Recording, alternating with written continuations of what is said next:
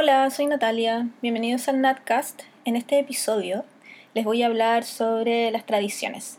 No solo las tradiciones de Navidad y Año Nuevo, aunque sí las voy a incluir porque estuve leyendo en internet y encontré unas muy entretenidas que me encantaron. Así que como que quiero que más gente las sepa. Eh, voy a empezar con eh, tradiciones, obviamente, que en mi familia se han ido pasando de generación en generación casi, em, para los cumpleaños, por ejemplo.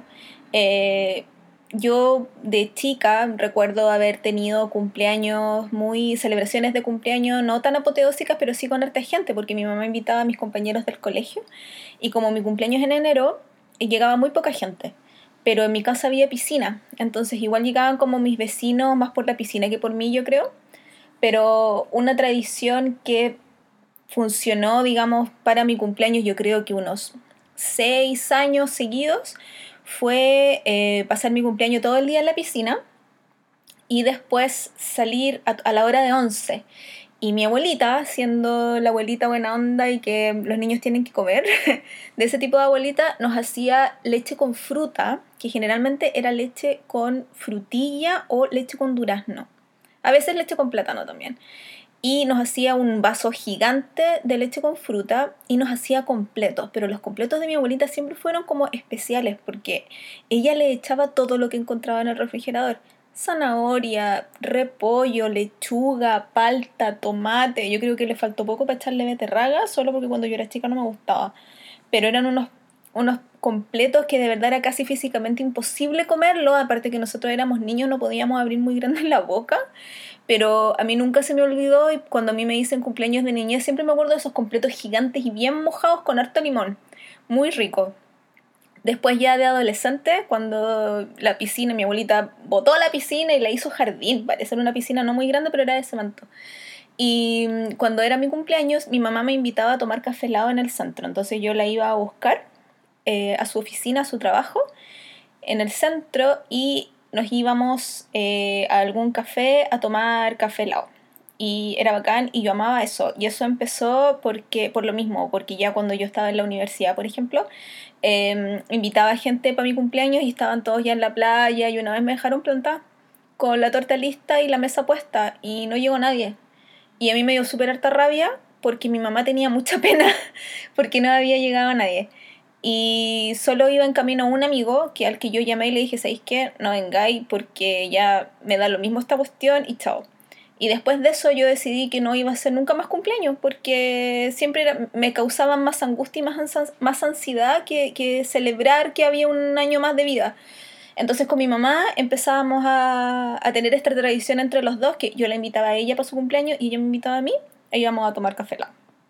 Eh, yo salí de esto del cumpleaños a propósito eh, recién hace dos años atrás, eh, porque incluso cuando me vine a ir sola, era como el que me quiere venir a ver, que venga, pero yo no voy a esperar a nadie. En mi casa no va a haber torta, no va a haber ni una cosa. Sobre todo esa cuestión de que si no llega nadie, tú no te quedas con las cosas ahí listas porque es un, no es un recuerdo bonito ese.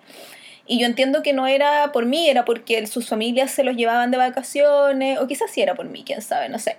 Pero entre ponerme a meter el dedo en la llaga y yo prefería no, no jugar con esta cuestión y simplemente no hacer cumpleaños. Y yo creo que esto del baile me ha hecho súper bien porque es gente súper apañadora en general. Y como que este año sí tengo ganas de hacer un cumpleaños, no súper grande ni nada, pero el año pasado ya lo pasé con mi gente bailarina. Me vinieron a ver y estuvo súper entretenido. Chiquitito, con poquita gente, pero estaban los que tenían que estar, así que muchas gracias por eso, chiquillos, los quiero, los amo, los adoro. De los cumpleaños, quiero pasar a los santos. ¿A ustedes los saludan cuando están de santo? No. Porque a mí me saludaba mi abuela paterna todos los años. Y era la primera llamada de teléfono que yo siempre tenía en el día. Yo me llamo Natalia y estoy de santo el 27 de julio. Al día siguiente está de cumpleaños mi tata. Entonces ella siempre se acordaba, siempre, siempre, siempre, siempre, y me llamaba y me cantaba las mañanitas. Mi mamá también, mi mamá se acordaba como a mediodía así, y me llamaba igual y me cantaba las mañanitas. Entonces yo con eso como que tenía suficiente, yo no necesitaba regalo. Mi tía madrina siempre, siempre, siempre me hacía un regalo, me regalaba cualquier cosa, una libretita, lápiz de colores, una polera, lo que fuera, pero siempre me regalaban algo y me hacían sentir como súper importante y querida. Eh, porque para eso son los regalos, ¿no? Si no es para quedar uno bien, es porque tú querís que la otra persona esté contenta con eso que tú le estás dando. Y siempre me acuerdo, sí, que para el primero de noviembre, que es el día de todos los santos, ¿no? Eh, con mi familia paterna íbamos a Curacaví, porque mi abuela, mi chichi, y toda su familia son de allá. Entonces, su mamá está enterrada en el cementerio de Curacaví y su abuela también. Entonces nosotros partíamos todos los primeros de noviembre en auto para la costa, parábamos en Curacaví, íbamos al cementerio, no, íbamos a misa primero. Bueno, mi familia entraba a misa porque yo nunca jamás en la vida entré a misa, eh, yo me quedaba afuera con mi tata. Mi tata era súper anticura y yo nunca tuve educación, ¿cómo se dice? Eclesiástica. No sé, pero yo nunca hice la primera comunión ni ninguna de esas cosas, entonces no cachaba nada y lo encontraba como súper fome estar adentro de un lugar donde no te podías ni mover y tenías que pararte y sentarte cada rato. Entonces yo me quedaba en la plaza de Curacaví con mi tata. Y él fumaba debajo de un árbol, mirando a la gente, a veces leía el diario y yo caminaba, caminaba, jugaba con los perros, me subía a los árboles o me sentaba al lado de él, él me conversaba.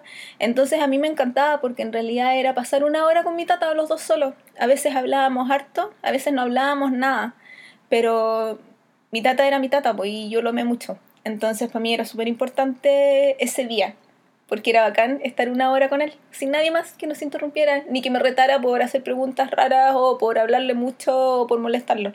Era bacán.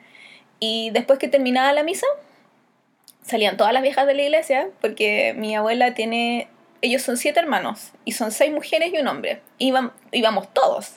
Entonces, todos esos hermanos, con sus respectivos hijos, con sus respectivos hijos.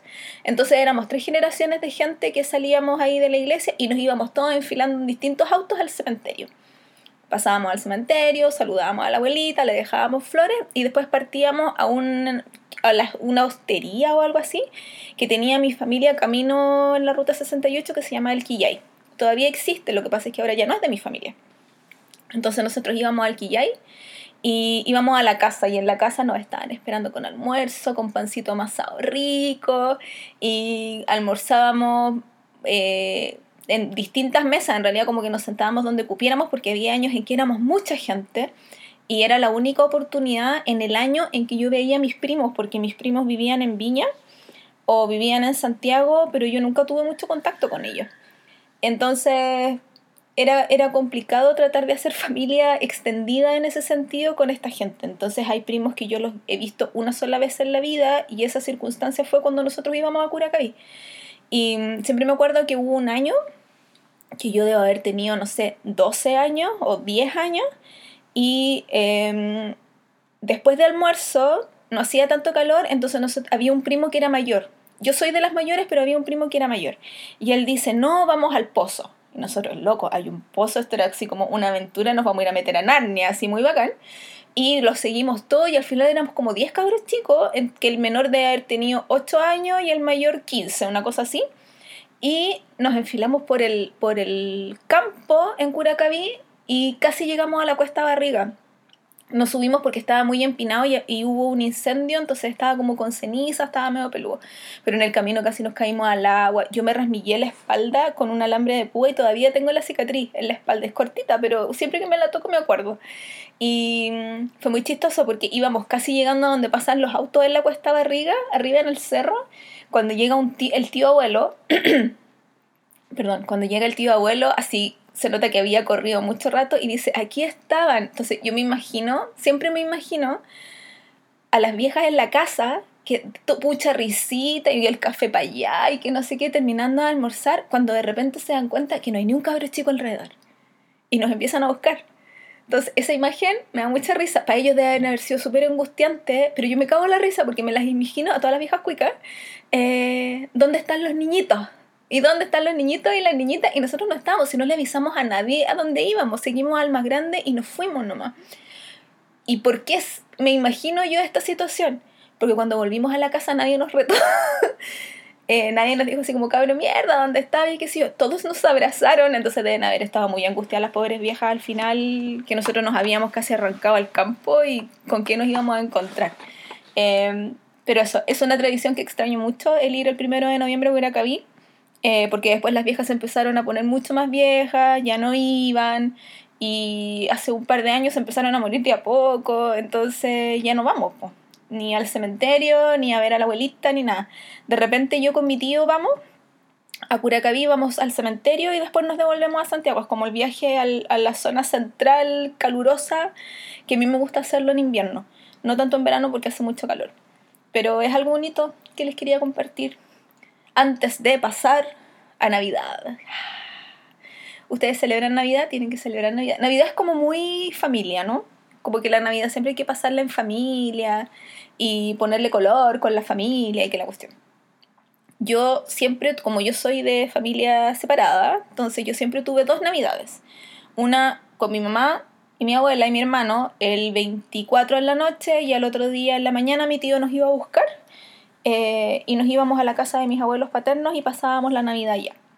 Entonces mi Navidad siempre fue como mamá, cena, noche y al otro día en la mañana, antes de almuerzo, abrir los regalos y tirar la talla un rato y después almorzar con mis abuelos. Muy sencillo y qué sé yo.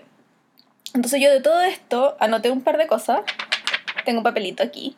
Y hay, dos, hay un par de cosas que como que se me quedaron grabadas en el cerebro que hacíamos nosotros siempre para Navidad.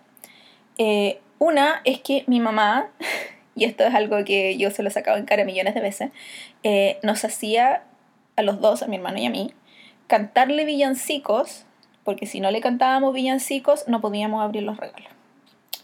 Y a raíz de eso yo odio los villancicos, no los soporto. O sea, yo empiezo a escuchar un villancico y es como que necesito arrancar ahora, ya. Yo creo que eso es el, el, eso sí que es un trauma infantil y que le dio lo mismo darnos ese trauma infantil porque de verdad y era como otro más y otro más y nos sabíamos como tres villancicos, nomás si éramos chicos, debemos haber tenido 6, 7 años y nos obligaban a los dos. Yo creo que mi mamá ni se acuerda, pero yo me acuerdo patente de estar ahí frente al árbol, el árbol encendido con las lucecitas y cantándole al pesebre, ponte tú y que ella no nos dejaba así como abrir los regalos, nada, sin eso. Y esto era porque mi mamá, como ella la hacían esperar hasta el otro día en la mañana para abrir los regalos, ella no quería hacernos sufrir de esa manera, entonces trataba de que nos quedáramos despiertos hasta las 12 de la noche para abrir los regalos a las 12 de la noche. Pero éramos muy chicos, entonces claro, pues a las 10 y media ya estábamos muertos de sueño, nos queríamos ir a acostar o queríamos abrir los regalos al tiro y qué sé yo. Entonces yo creo que mi mamá lo hacía como para para lograr llegar a esa hora. Pero fue un año o dos años nomás, porque ya después como que le daba muy lo mismo y era eh, cenar.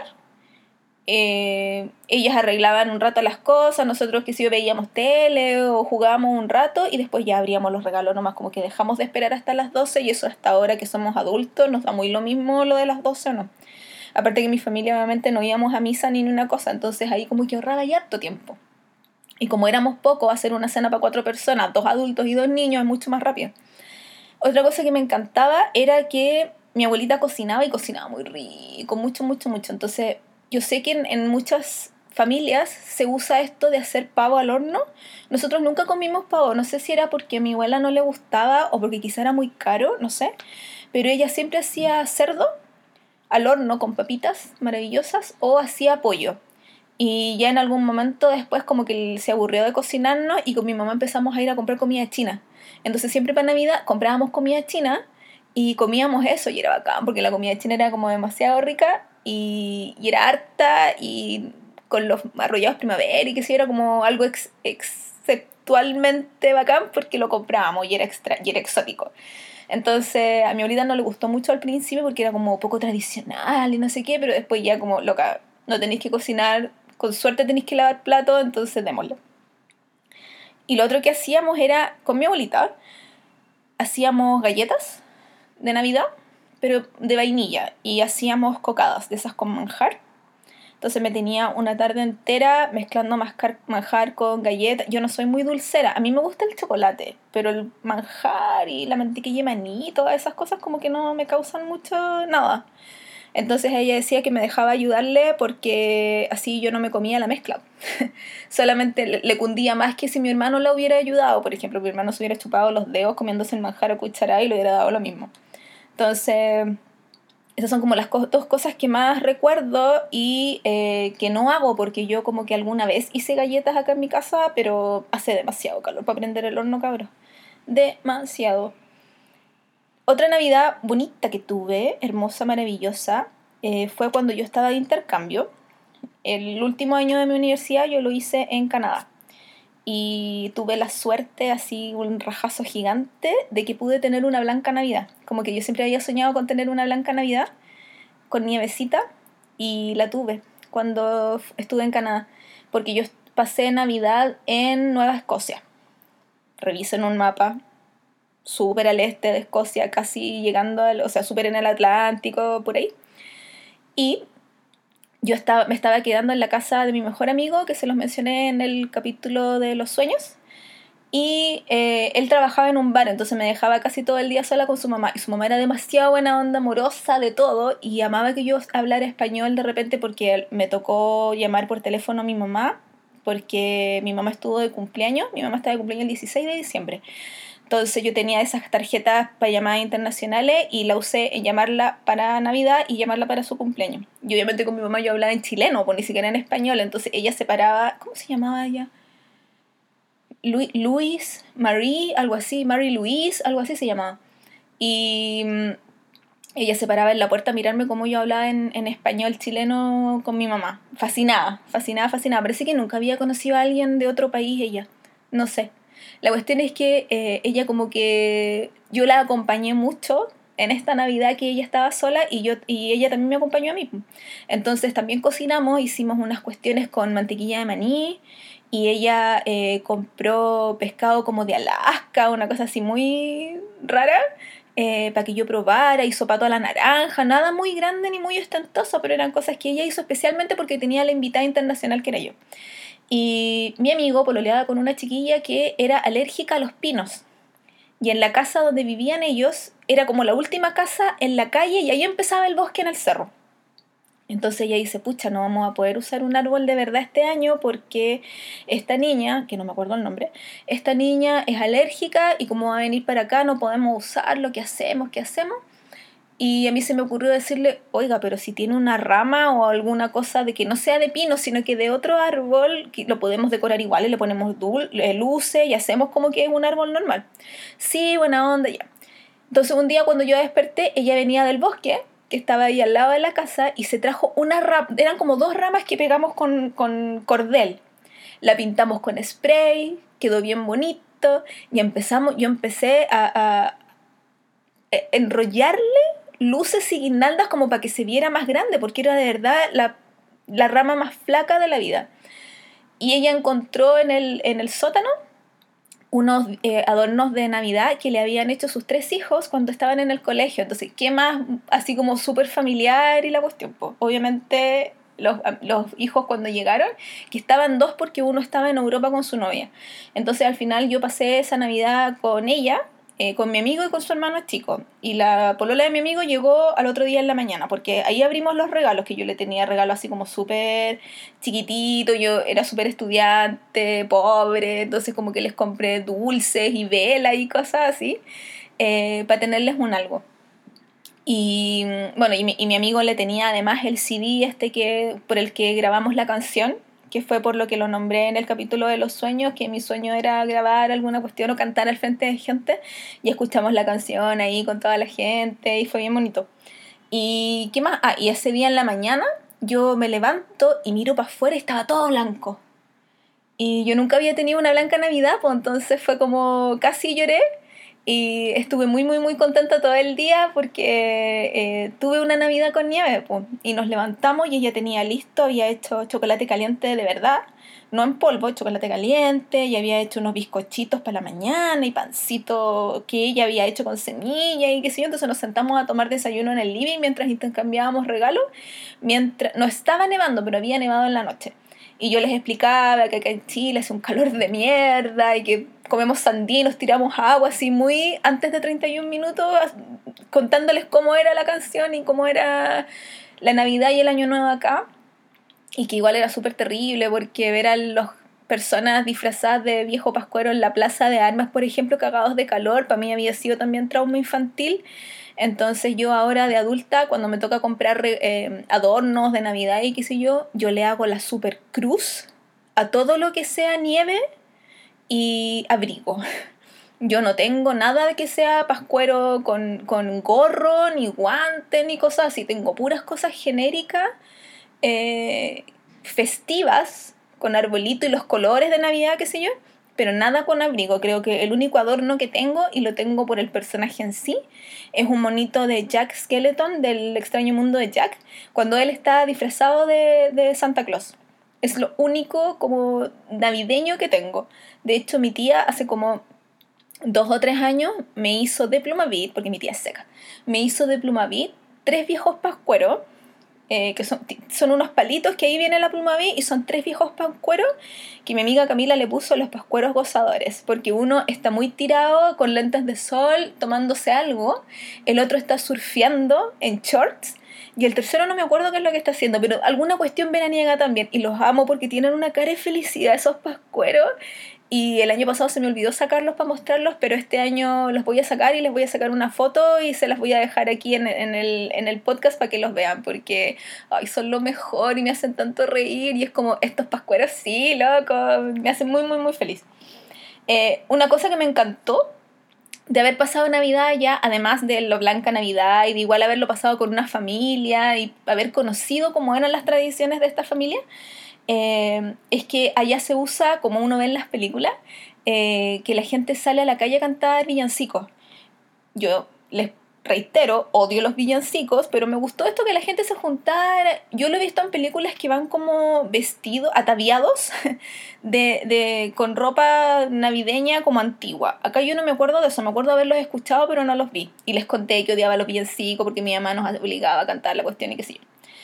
Y otra cuestión que me encantó fue que en el barrio, en el pueblo donde vivía mi amigo, hacían competencias en las casas de las decoraciones de las luces. ¿Se entendió? Parece que lo dije pésimo. Hacían competencias las casas con los decorados de luces. Ahí sí. Eh, entonces, justo en el barrio donde estaba mi amigo no participaban, pero no sé, una cuadra más allá sí. Entonces yo me acuerdo que íbamos en el auto, él me llevó en el auto así como, no, tenemos que ir a ver este año cómo están, cómo se han preparado, no sé, los Macmillan, ¿cachai? Entonces íbamos para allá, porque obviamente un pueblo chico se conocen entre todos, y el año pasado ganó la casa que está más allá, entonces vamos a ir a ver cómo está decorada ahora, y en realidad la producción, o sea, a Chile ha llegado un montón de cosas, hay renos iluminados, que el viejo pascuero que cuelga de no sé qué cosa, un de esas luces que son como redes que tiran arriba de los arbustos hay hartas cosas acá ya, pero el nivel de producción que yo vi en Canadá en ese momento, eh, yo quedé con la boca abierta, de verdad que sí. Y mi amigo súper crítico de la cuestión, así como, no, esa casa se nota que solo compró una red de luces y se la tiró al árbol. Eso no requiere nada, ningún esfuerzo ni nada. Así como casi él estaba votando por la cuestión. No cacho yo como quién decide, quién decidió quién ganaba y quién no. Pero fue muy bonito poder ver las casas con eso. Y había unas casas que tenían como luces y monos que se movían y cantaban en los patios. Y aparte que los patios allá no tienen rejas, pues son todos abiertos. A mí la señora donde yo vivía no cerraba la puerta con llave, nunca. Entonces es ese, ese tipo de lugar en el que estaba yo metida. Y fue muy bonito. Me gustó eso de las luces y, y la blanca Navidad, cosa más linda. Ahora, ahora en el día de hoy, eh, la cosa ha cambiado mucho acá en casa de Nat, eh, porque mis abuelos ya no están. Mis abuelos fallecieron hace como, uy, el 2012 y el 2013. Murieron con seis meses de diferencia. Entonces, la casa ya no está porque mis tíos la vendieron. Eh, sigo teniendo dos navidades, pero igual las cosas son distintas. Mi abuela materna ya no vive con nosotros, ella vive en la playa, ¿cachai? Entonces, estamos todos dispersados por el mundo. entre comillas. Mi hermano vive en Inglaterra, yo vivo en Santiago, mi abuela vive en la costa, mis abuelos están en el cielo, qué sé yo. Entonces las cosas son distintas y aunque Navidad la seguimos celebrando, yo con mi mamá, a veces mi mamá se va para la playa y cuando no caen en estos feriados largos yo no alcanzo a ir por la cantidad de gente que viaja y porque al otro día tengo que estar acá porque tengo la otra Navidad. Y si bien para mí las dos son importantes y trato de, siempre pasarlo con mi mamá, a veces de verdad no se puede. Y estamos tratando de convencer a mi abuelita para que venga para acá este año, por favor. Yo sé que tenemos un día extra porque el lunes 25, pero... Ay, abuelita, por favor. Yo me acuerdo que el año pasado viajé sola eh, para Santiago. El año pasado fue el antepasado. Uno, uno que también fue fin de semana largo. Tuve que viajar sola el 25 eh, para Santiago. Y el calor y la lata y el sueño y fue como no, qué terrible, fue súper desagradable. Entonces la estamos tratando de convencer de que se venga para acá, eh, porque sería súper bonito. Eh, y eso, pues, de Navidad como que les quería contar esa cosa. Y yo estuve leyendo en internet porque me acordé que mi amiga Mireia, mi amiga Mireia, eh, vive en Barcelona. Entonces ella es catalana en realidad es de Mallorca, pero vive allá. Entonces una vez me mandó un monito que es un tronco y ella me explicaba que era por una tradición que tienen ellos. Entonces me puse a, buscar en internet si habían más de esas tradiciones buena onda y ridículas y choras como para contarles. Empiezo con esto que, que me contó ella, que es un tronco, un tronco así muy, un pedazo de árbol que los niños em, decoran, le ponen ojitos, la nariz, cachitos y qué sé yo. Y me van a perdonar si me equivoco, pero esto es lo que me acuerdo de cuando ella me mandó esta cuestión hace como cuatro años atrás. Em, la tradición es que le pegan al tronco con unos palos. Le pegan al tronco, le pegan al tronco y se supone que el tronco hace caquita. Y la caquita es el regalo o hay que hacerlo que caiga mucho para que lleguen regalos. No me acuerdo en esa parte qué es lo que hacen, pero es el tronco de Nadal, algo así se llama. Y allá se usa también esto de que a los niños buenos le llegan regalos y a los niños malos le llega carbón. Y yo estaba leyendo que en Galicia y en Navarra em, no es el viejo pascuero el que lleva los regalos, eh, son unos carboneros. O sea, gente que trabaja en el carbón. Y hay uno que tiene un nombre medio extraño que no lo alcancé a notar, que em, les revisa las guatitas a los niños para ver si han comido bien o no. Y no sé a qué viene eso en realidad.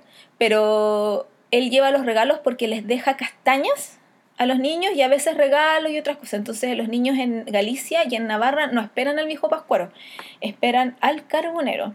Yo lo encontré súper raro. Así como muy weird, creepy, no sé, extraño. Em, unas, unas, tradiciones que me parecieron dignas de copiar, digamos, de los gringos, así como los copiamos Halloween, que Halloween es bacán porque son puros dulces y que los cabros chicos hagan lo que quieran y disfracémonos y entretenido eh, esto de los stockings, que es hacer eh, los calcetines grandes, que son como unas botas gigantes y que se llenan con regalitos chiquititos.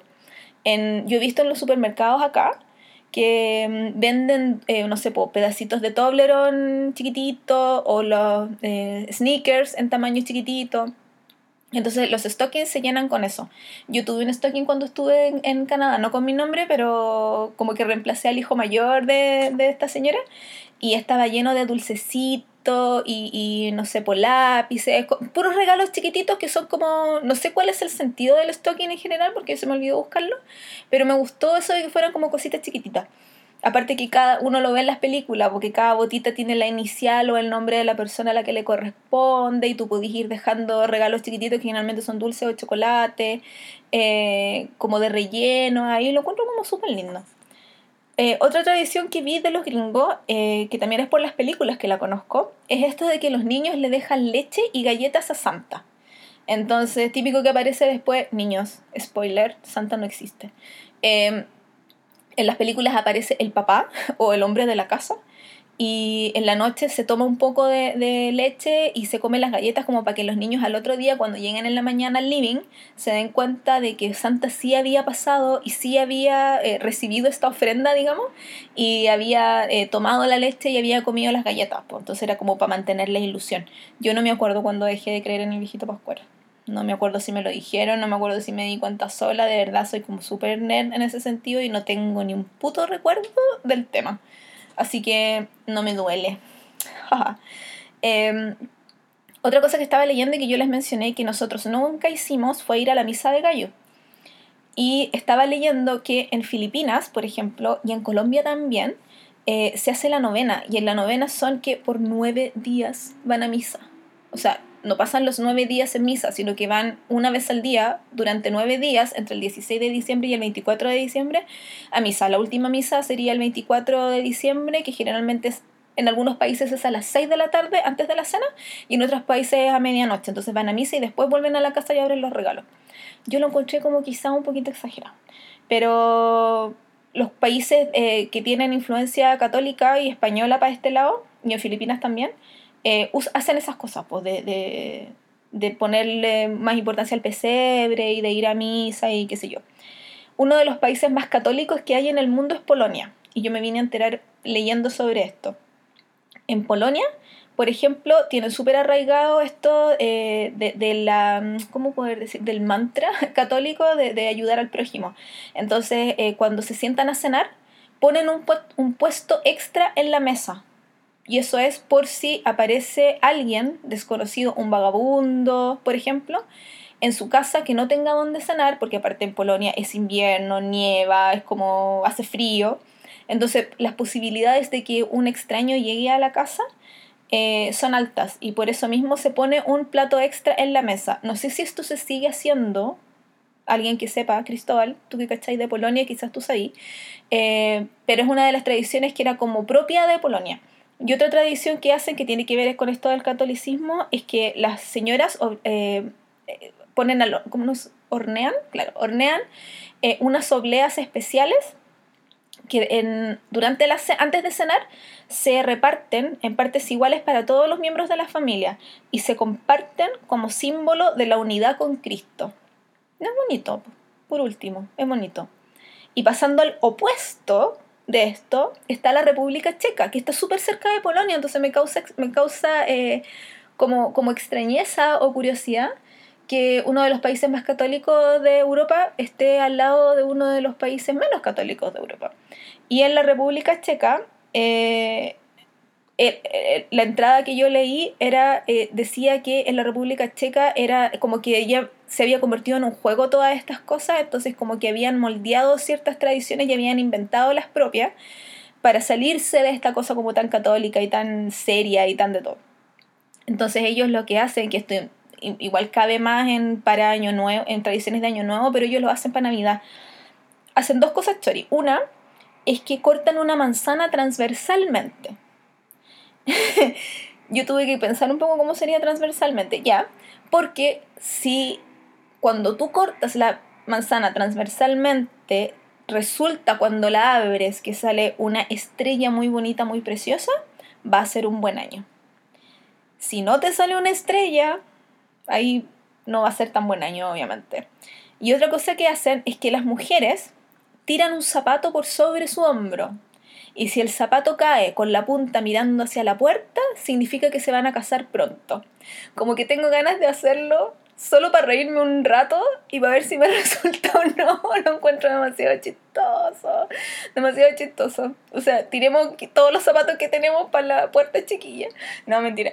Pero lo encontré muy, muy, muy extraño y original en realidad. Como que yo no lo había escuchado, por lo menos una cosa sí no había escuchado. Sí había escuchado que en Asia, por ejemplo, los niños saltan de un sofá o de una silla a medianoche, porque eso significa que van a crecer. Como que esas cosas sí las había escuchado, pues las tradiciones de acá también. Pero lo de Año Nuevo lo vamos a ver más ratito.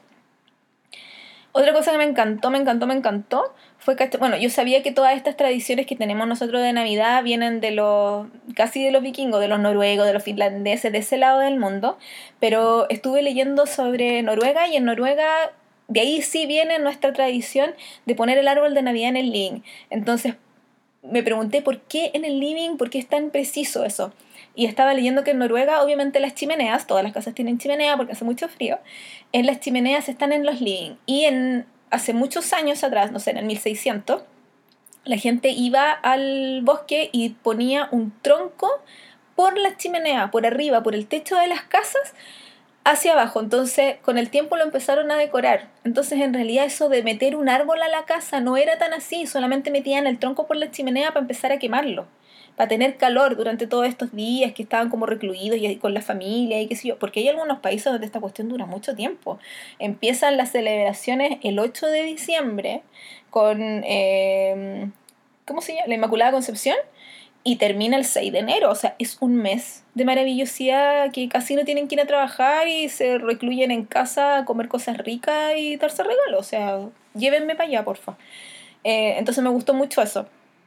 Y lo otro que me gustó que tiene que ver con fuego es que en Islandia, eh, para Navidad se usa mucho, bueno, Islandia está muy arraigado esto del folclore en todo sentido, entonces para Navidad eh, llegan los trolls y llegan los elfos y ellos son los que hacen maldades, como que no sé, pues mueven las cosas del lugar, en las casas y tiene que ver con, con el folclore entretenido que para que los niños crean en estas cosas en las hadas y que por eso me cae bien y me gusta mucho Irlanda y Escocia porque también creen mucho en estas cosas. Y en Islandia, eh, para Navidad, hacen fogatas en las calles, hacen hogueras. Eh, y eso es para despedir a los elfos y a los trolls que estuvieron con ellos durante Navidad.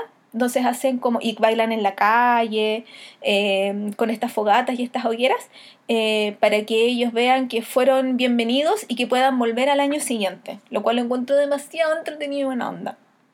Hablando de Escocia, en, yo estaba buscando, pucha, y mi lugar favorito en la Tierra, ¿qué, qué onda? ¿Qué hacen para Navidad? ¿Qué cosas extrañas o particulares hacen para Navidad.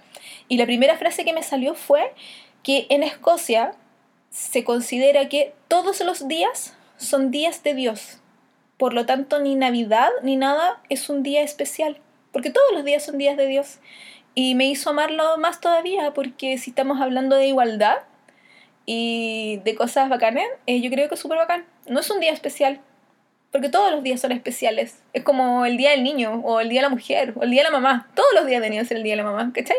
Me encantó.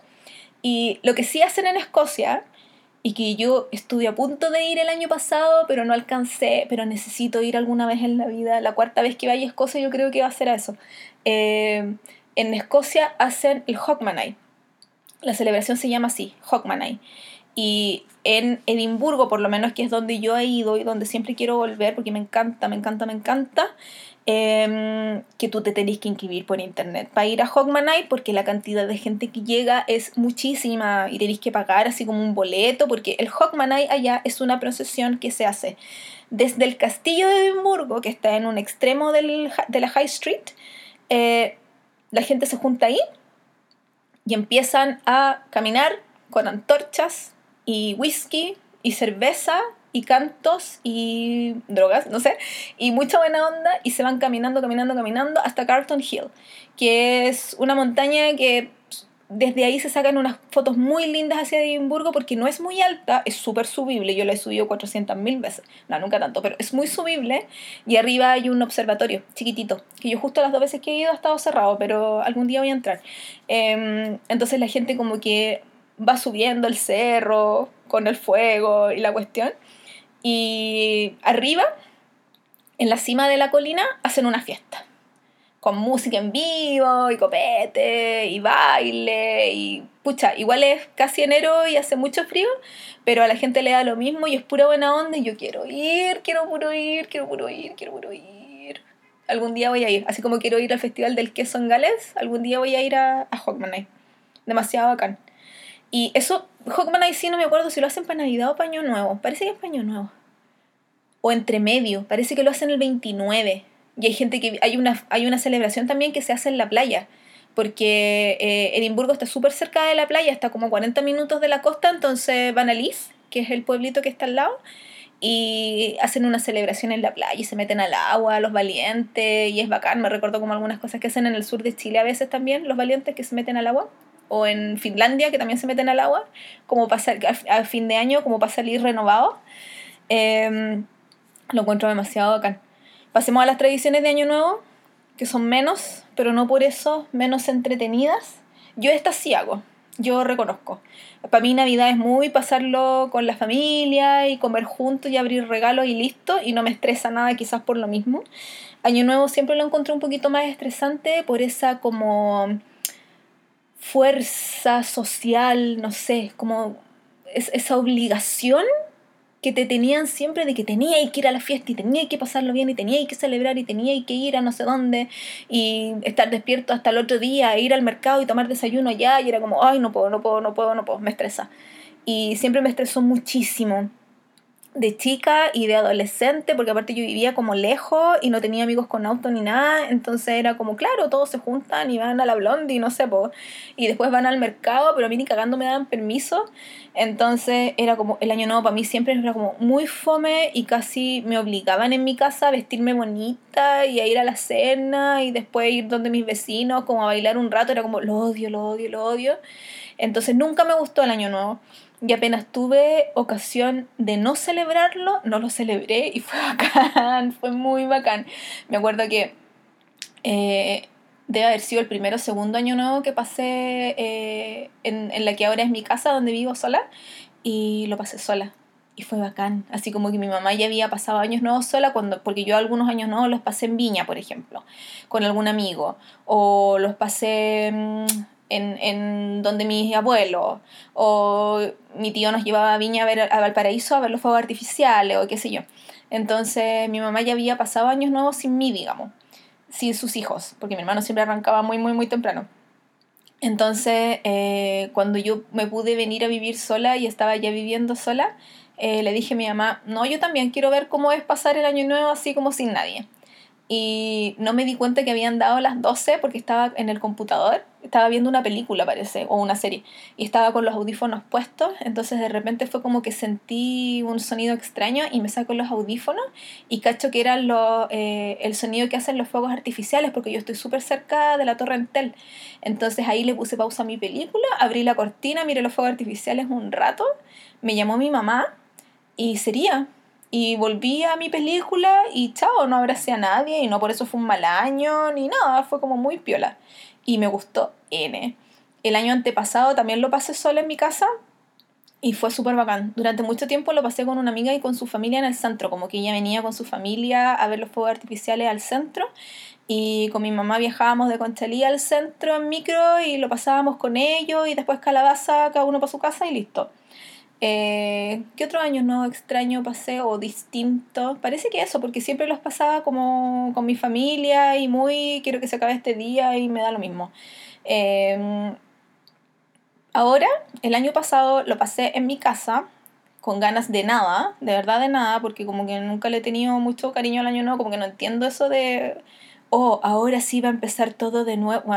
Todos los días empezamos de nuevo, da lo mismo. Em, entonces el año pasado estaba yo sola y lo iba a pasar sola, pero se me unió mi amigo español Alejandro, que él también como que me dijo, eh, pues que tengo una invitación a cenar, pero no sé si voy. Y al final como que eligió pasarlo conmigo, entonces hicimos una pequeña cena. Parece que pedimos sushi, no me acuerdo. Sí, y compramos sushi y teníamos una champaña y yo tenía copas bonitas, entonces hablamos de cómo lo pasaba él en su casa allá en España, porque él es de Cádiz. Entonces tiene tradiciones en Cádiz allá con su gente. Y conversamos un rato, nos abrazamos, vimos los fuegos artificiales, bailamos un rato, porque como él es mi amigo del swing, eh, bailamos Balboa y bailamos Lindy Hop en mi, en mi living y fue súper bonito, piole, que sí, y él como a la una y media, dos se fue para su casa. Y listo, chao trámite, me encantó. Como, como Cherry Flies, lo encontré. Y este año, en, en la escuela donde yo aprendí, porque también lo iba a pasar sola, así como que de verdad no me dan ni unas ganas de hacer ni una cuestión paño, no. Eh, y este año yo creo que lo voy a pasar también con la gente del baile, porque están organizando una cena así como con cooperación, un mambo con cooperación, con toda la gente que quiera pasarlo entre nosotros, digamos, que hay gente de región que no se va para su casa, se queda acá, o hay extranjeros también, entonces van a hacer una celebración entre nosotros y yo ya me súper inscribí porque entre, igual entre pasarlo solo en mi casa y pasarlo con gente que me cae bien, eh, bacán pasarlo con gente que me cae bien, igual va a terminar temprano. Si nos vamos para otro lado ahí ya otra cosa, pero lo encuentro como súper chévere. Vamos a ver qué tal, pues si no el otro año ya no voy y no sé. ¿Ustedes tienen tradiciones de Año Nuevo? Mi abuelita como que pasaba los últimos 20 minutos del 31 de diciembre cociendo eh, lentejas, lavando uva, buscando copa, le ponía cualquier calor porque quería hacer todo, todo, todo y lo hacía todo. Buscaba el anillo de, oro que tenía y lo ponía en la... En la y entonces parecía una gincana al final. Era súper chistoso porque en la mesa de verdad parecía una gincana. Era la copa con champaña y el anillo de oro, lo que fuera de oro. Después un pote con lenteja y cuatro cucharas. Después otro pote con otro plato con las uvas y no sé qué más. Eh, que el no sé cuánto. Entonces, y yo más encima, siempre, siempre, siempre he hecho lo de la maleta o la mochila. Toda la vida de que tengo memoria que yo hago esa cuestión. Y me resulta siempre.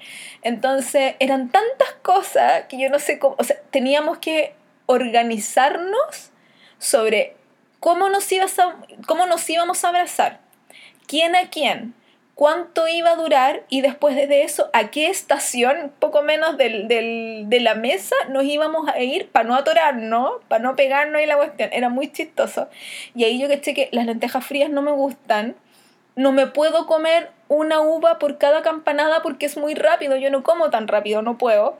Entonces al final fui desechando tradiciones porque ya era, era demasiado, era demasiado estresante para mí. Si ya odiaba el año nuevo, imagínense con esta cuestión. Entonces, como que ya no hago nada de eso excepto dos cosas, que son muy... porque muy importantes para mí, como que ya no hago abrazar a un hombre primero, porque estoy sola, pues como voy a abrazar a un hombre primero. Que si el hombre que siempre abrazaba era mi hermano, súper fome. Entonces hay dos cosas que yo todavía hago y que tengo súper presente de hacerlas donde esté. Aunque esté en otra parte, aunque no esté en mi casa, me consigo una maleta, me consigo una mochila y como a veces no podéis salir a la calle a, a, recorrer la cuadra, parece que yo solo una vez lo hice así. Eh, todos los años lo que yo hago es subir y bajar una escalera. Si estoy aquí en mi casa, lo hago en la escalera obviamente de mi edificio, que subo y bajo la escalera hasta lo que me da el aliento, no sé, dos, tres veces con la maleta vacía.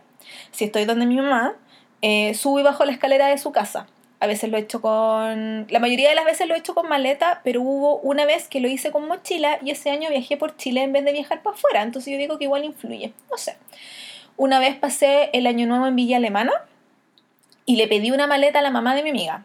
Y ella, súper buena onda, me dijo, no, y tengo dos, hagámoslo juntas. Entonces al final nos turnábamos para ir de la escalera, ella una vez para arriba, después yo, y así. Fue súper chistoso. Y me gusta por eso, porque como que empecé el año riéndote, porque es tan ridículo vernos a uno así como corriendo con la maleta. Y yo vivo al final del pasillo en mi edificio, entonces suena la maleta un montón. Pero igual me gusta mucho. El año pasado también lo hice y lo hice con el Alejandro, me acuerdo. Porque yo tenía más de una maleta, o tenía una mochila, parece que a él le pasé una mochila. Entonces corrimos por el pasillo mientras escuchábamos que los, en los departamentos eh, aledaños al mío la gente gritaba y cantaba y qué sé yo. Y nosotros corríamos por el pasillo desaforado hasta llegar a la escalera y la bajábamos y la subíamos y la bajábamos y la subíamos. Y después corríamos a la casa y ahí era como, ¡ay! Cansancio, champaña, fuego artificial. Es como, eso sí que es tradición, como que no queda otra cosa que hacer que eso. Y lo otro que hago es tener el billete más grande que tenga, que hace, hasta hace mucho tiempo eran 10 lucas, porque el billete de 20 lucas no sé hace cuánto tiempo salió, pero no hace mucho. Y incluso me costó mucho conseguirme uno alguna vez para tener, porque no, no, a menos que te lo dé el cajero automático, ¿quién te va a dar un 20 lucas de vuelto? Por lo que nadie. Entonces, tengo el billete más grande que tenga en mi mano, lo doblo, lo más chiquitito que pueda, y lo tengo siempre en mi mano cuando dan las 12. Entonces yo eh, abrazo a la gente y pesco la paleta y corro y me devuelvo y veo los fuegos artificiales con el billete apretado en mi mano. Y eso es una tradición que yo no sé de dónde la sacó mi mamá, pero me la pegó a mí y como que me daría susto no, no hacerlo, fíjense lo reconozco. Y eso no es para ser súper millonario durante el año. Eh, ella siempre dice, esto no es para tener abundancia de lucas, esto es para que las lucas nos faltan. Y gracias a Dios, eh, o a quien sea que esté allá arriba y allá abajo y por todos lados, eh, nunca nos ha faltado. Entonces yo creo que por eso es algo que yo nunca he dejado de hacer y que comparto, para que la gente también lo haga, porque no cuesta nada. si crees, si no crees, cosa tuya, pero yo por lo menos lo hago y es bacán. Solo una vez en toda mi vida eh, pedí un deseo a las 12 de la noche. No sé por qué se me ocurre. Eh, estaba con una amiga, estábamos las dos solas acá pasando el año nuevo en mi casa y se me ocurrió la brillante idea de pedir un deseo mientras la abrazaba a las 12 de la noche. Y yo le decía, pide el deseo, cree en el deseo, eh, quiere lo que estás pidiendo, le dije a ella. Y a las 12 nos hizo realidad. Fíjense. Durante ese año. No sé qué pensar de eso, si fue el destino, que trabajamos para conseguirlo, no sé. Pero mi deseo fue sentimental, el de ella fue laboral y a las dos nos resultó. No he vuelto a pedir deseos a medianoche, eso sí. quizás por miedo a que se me cumpla, no sé, pero super no sé, porque quizás podría pedir ganarme el kino o una cosa así, Pero como que yo nunca juego con esas cosas, le tengo harto respeto. Entonces, mejor no. Pero esas son de las tradiciones que, que sigo haciendo y que creo que no voy a romper nunca, mientras pueda, nunca. Em, y ese es el episodio de hoy día, de esta semana, de este mes, de este año. Eh, porque no quería, o sea, me gustan mucho los recuentos, lo paso súper bien leyendo recuentos y haciendo recuentos, me encantan. Entonces quería hablarle de estos como recuentos de tradiciones de nosotros como chilenos, de nosotros como Natalia y de nosotros como la humanidad eh, y compartir estas cosas ñoñas y raras y que ustedes me compartan también sus cosas ñoñas y raras de lo que hacen. Quizás tienen, ustedes tienen hartos hermanos, entonces sus celebraciones eran casi apoteósicas. Mi familia es chiquitita, entonces nunca fue una cosa así muy grande, excepto por los primeros de noviembre cuando nos arrancamos al cerro. Pero me gustó esto de, de hacer como un compilado de celebraciones y de tradiciones. Dejé afuera las del 18 porque si no, no termino nunca. Pero me gustó. Espero que les haya gustado a ustedes también. Vuelvo la próxima semana con algún otro tema ñoño o nerd, no lo he decidido aún. Y después les voy a hacer un súper recuento de lo mejor del año. Porque tengo películas, tengo series, tengo libros, tengo música, tengo de todo súper anotado. Entonces eh, quiero recomendarles un montón de cosas. Y quiero que me recomienden también un montón de cosas. Así que vayan anotando las películas favoritas del año, las series, los libros, todos los libros, los libros, los libros. Y eso. Eso. Que esté muy bien. Saludos. Chau.